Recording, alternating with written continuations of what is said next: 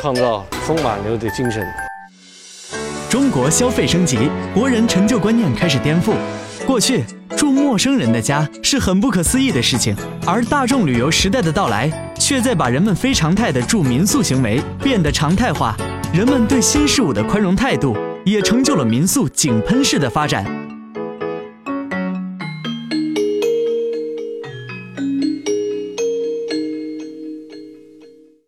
民宿的兴起呢，是这一两年的一个特别重要的一个和旅游相伴而生的一个现象。最近居然有一个网络平台，专门为众筹民宿而生，就是凡是你想做民宿，你想去众筹，你哪怕十万、二十万、五十万，最后大家凑出来的这些钱，有个几百万、上千万，就能做一个小的民宿，有那么几间房子，你可以自己去，同时也可以经营，这样一个网站。和这样一个平台居然应运而生。另外，也有政府的管理机构开始也关注民宿，对民宿也开始管理。我知道，在台湾对民宿呢有专门的一套法律，比如说房间数量大概在二十间房以内算民宿，过了二十间算旅游酒店。另外呢，对民宿的环保的要求，比如在大理，对环保的要求也越来越高，对消防的要求越来越高，因为民宿大部分选择的地方都是一些景观。非常独特的地方，而这些地方往往并不是过去的旅游热点地方，所以现在随着民宿的一个发展，环保部门、消防部门、建设部门也越来越多的关注这件事情，在规范制度上给予一些指导和约束，保证这个民宿呢能够发展的更好。民宿现在有多火？一组数据就能让你惊呆：二零一零至二零一五年间，民宿数量都是呈几何式增长。在西湖风景名胜区，截至二零一五，民宿已达到一百六十五家，比二零一零年的四十一家翻了三倍多。在厦门，民宿由二零零六年的十三家扩展到二零一五年的一千八百多家，而截至二零一五年底，我国民宿总数达到四万两千六百五十八家，其中云南以六千四百六十六家的数量位居全国首位。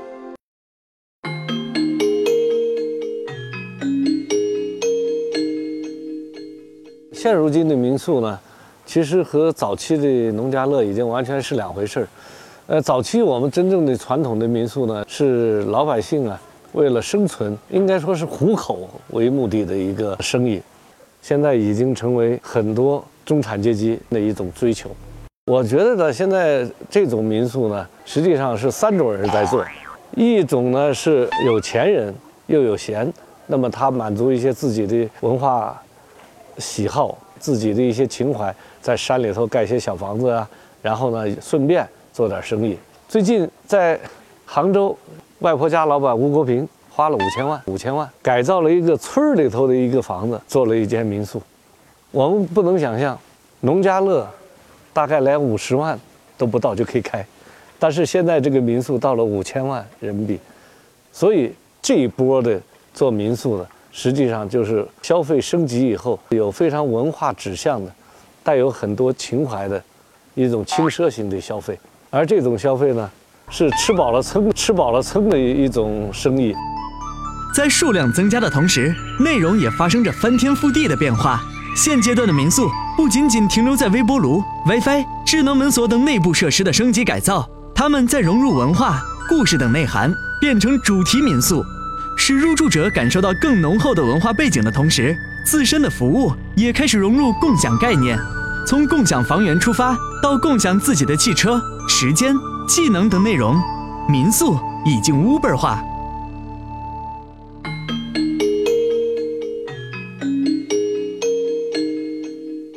杨丽萍原来我记得在这边有一个小房子，是另外一个地方，这是重新建那个地方啊。对，其实是这个是在那个之前的，呃，在那还在那之前。对，但是也是差不多，我就是说这个开始建，那个也在一起建了。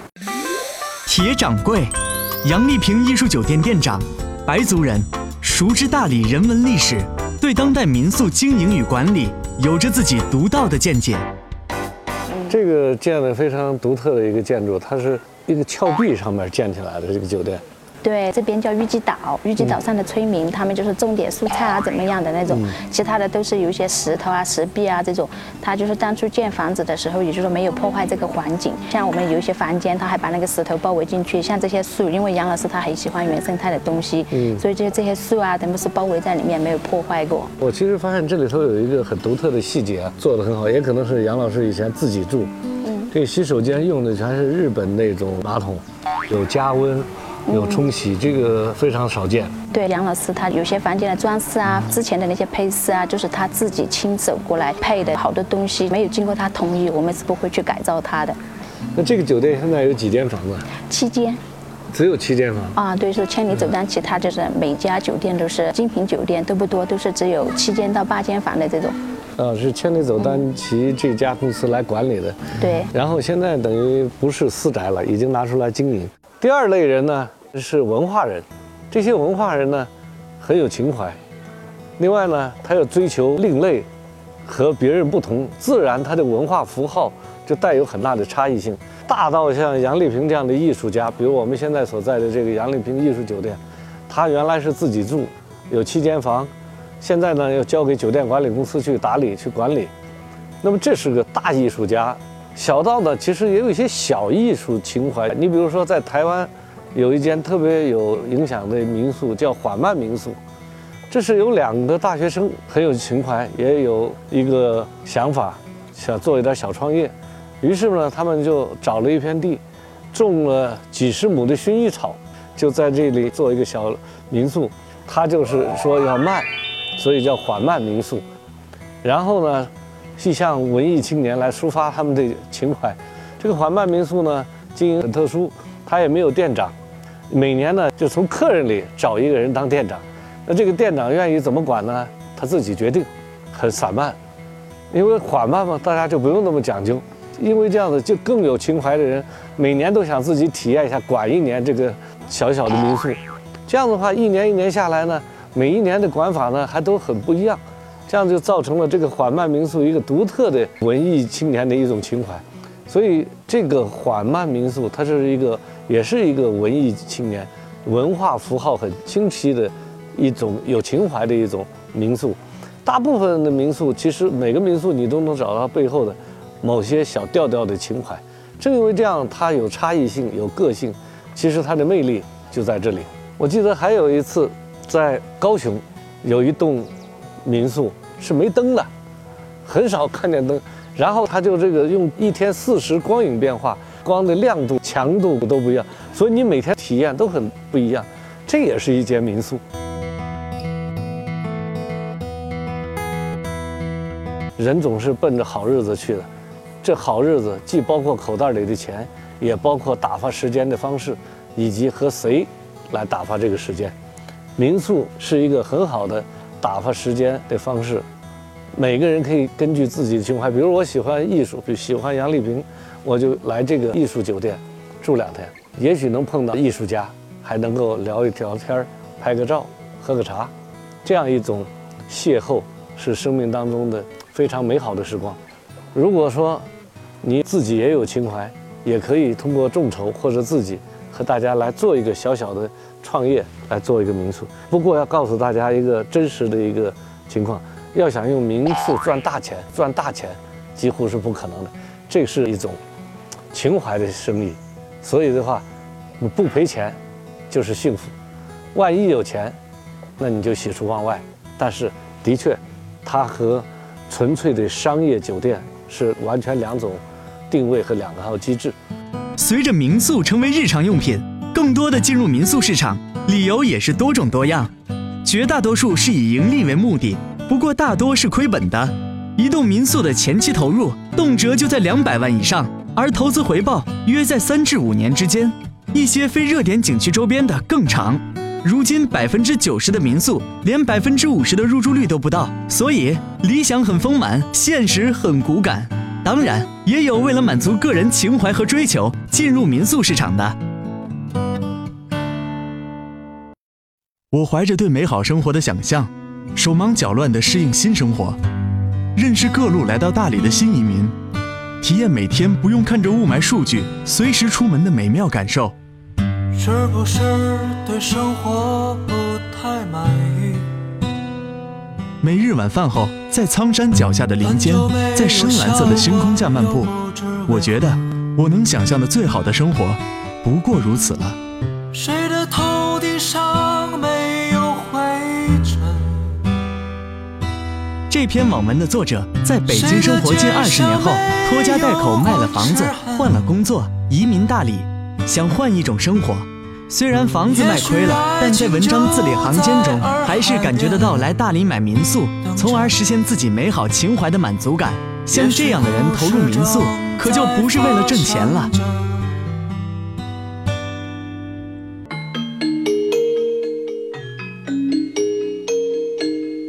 这个建筑设计很独特，是哪个建筑师设计的？啊、他是我们大理当地的一个，之前他是位画家赵青老师设计的。啊，赵青设计的是吧？我十多年前来有呃见过他。他之前的话就是是像我们隔壁青路，就是以前是他自己住的，因为杨老师他们是朋友，他就把杨老师引荐来这边。平时客人怎么样？还多吗？啊，多就是像我们这边，因为房间不多，像客人订房，一般情况下要提前一周左右。如果是节假日的话，大概要十五天到一个月的时间提前需要。我知道在这个地方旅游的客栈非常多啊。这个酒店很独特，因为是杨丽萍这个品牌嘛，大家会觉得这样一个建筑也非常有独特性。我看门市价钱很贵啊，对我们是三千九百八到六千九百八的这个价位。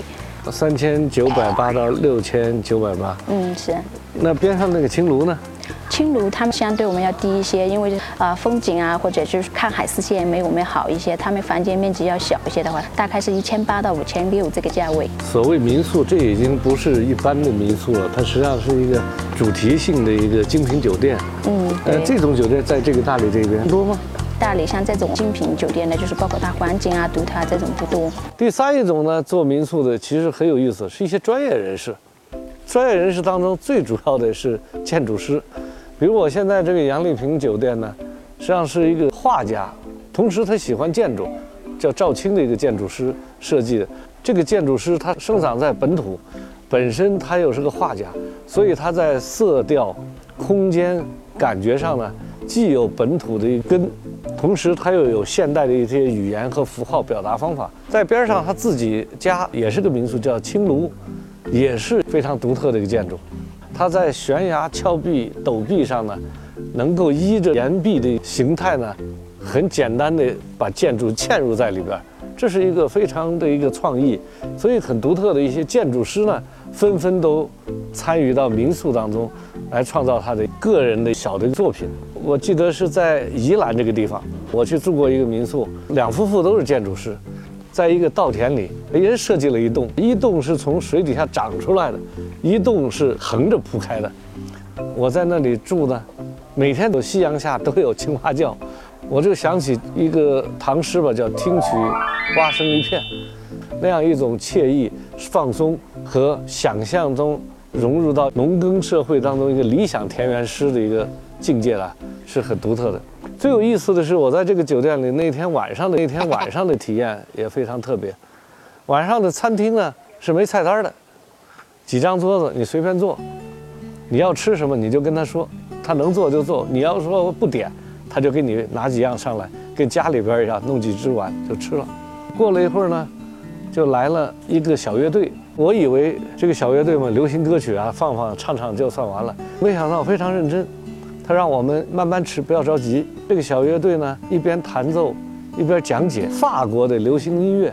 在这样一个民宿里边，傍晚的时候，居然我们在这儿听的是法国的流行音乐，很专业。后来我就很好奇，演出完了以后，我跟他们有聊，他们居然开车一个小时从台北过来，而这三个人都是家境很好的女生，他们当年都在法国学音乐，他们就喜欢，然后就时不时到这些民宿来做一些讲解演出。为什么呢？因为民宿的客人实际上都是有钱有闲的人居多，因为民宿的价格实际上是高于五星级酒店。比如现在这个杨丽萍酒店，三千九到六千八，这是它的价格空间。那六千八是多少呢？一千美金，一千美金的酒店，这是民宿。当然，听听法国流行音乐也是有兴趣的可能性非常大。做好一个民宿，既要懂得酒店的运营，比如特定的客源渠道、独特的软性服务体验、额外的电商通路等，还要理解时尚的风向，要有足够的票房号召力。一个没法吸附足够拥趸的人，无论多优秀，都是无法做出一个好民宿。当然，还要有情怀。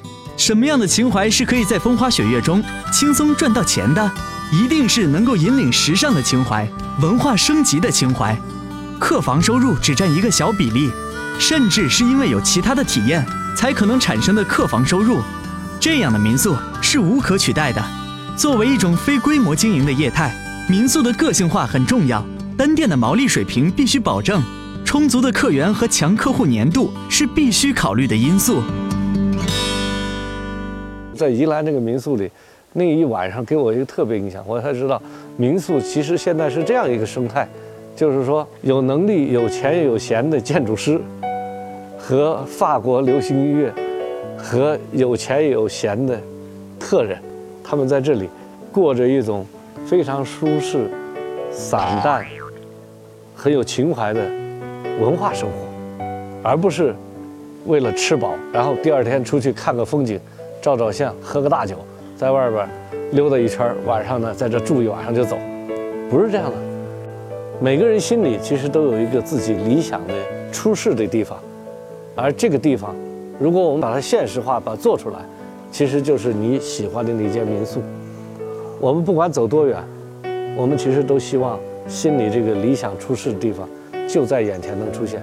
那你不着急，只要你有耐心，在手机上就能找到很多这样的你喜欢的民宿。现在中国的山川河流美好的地方非常之多，美丽中国其实就在眼前。你心里的民宿，就是你的美好家园。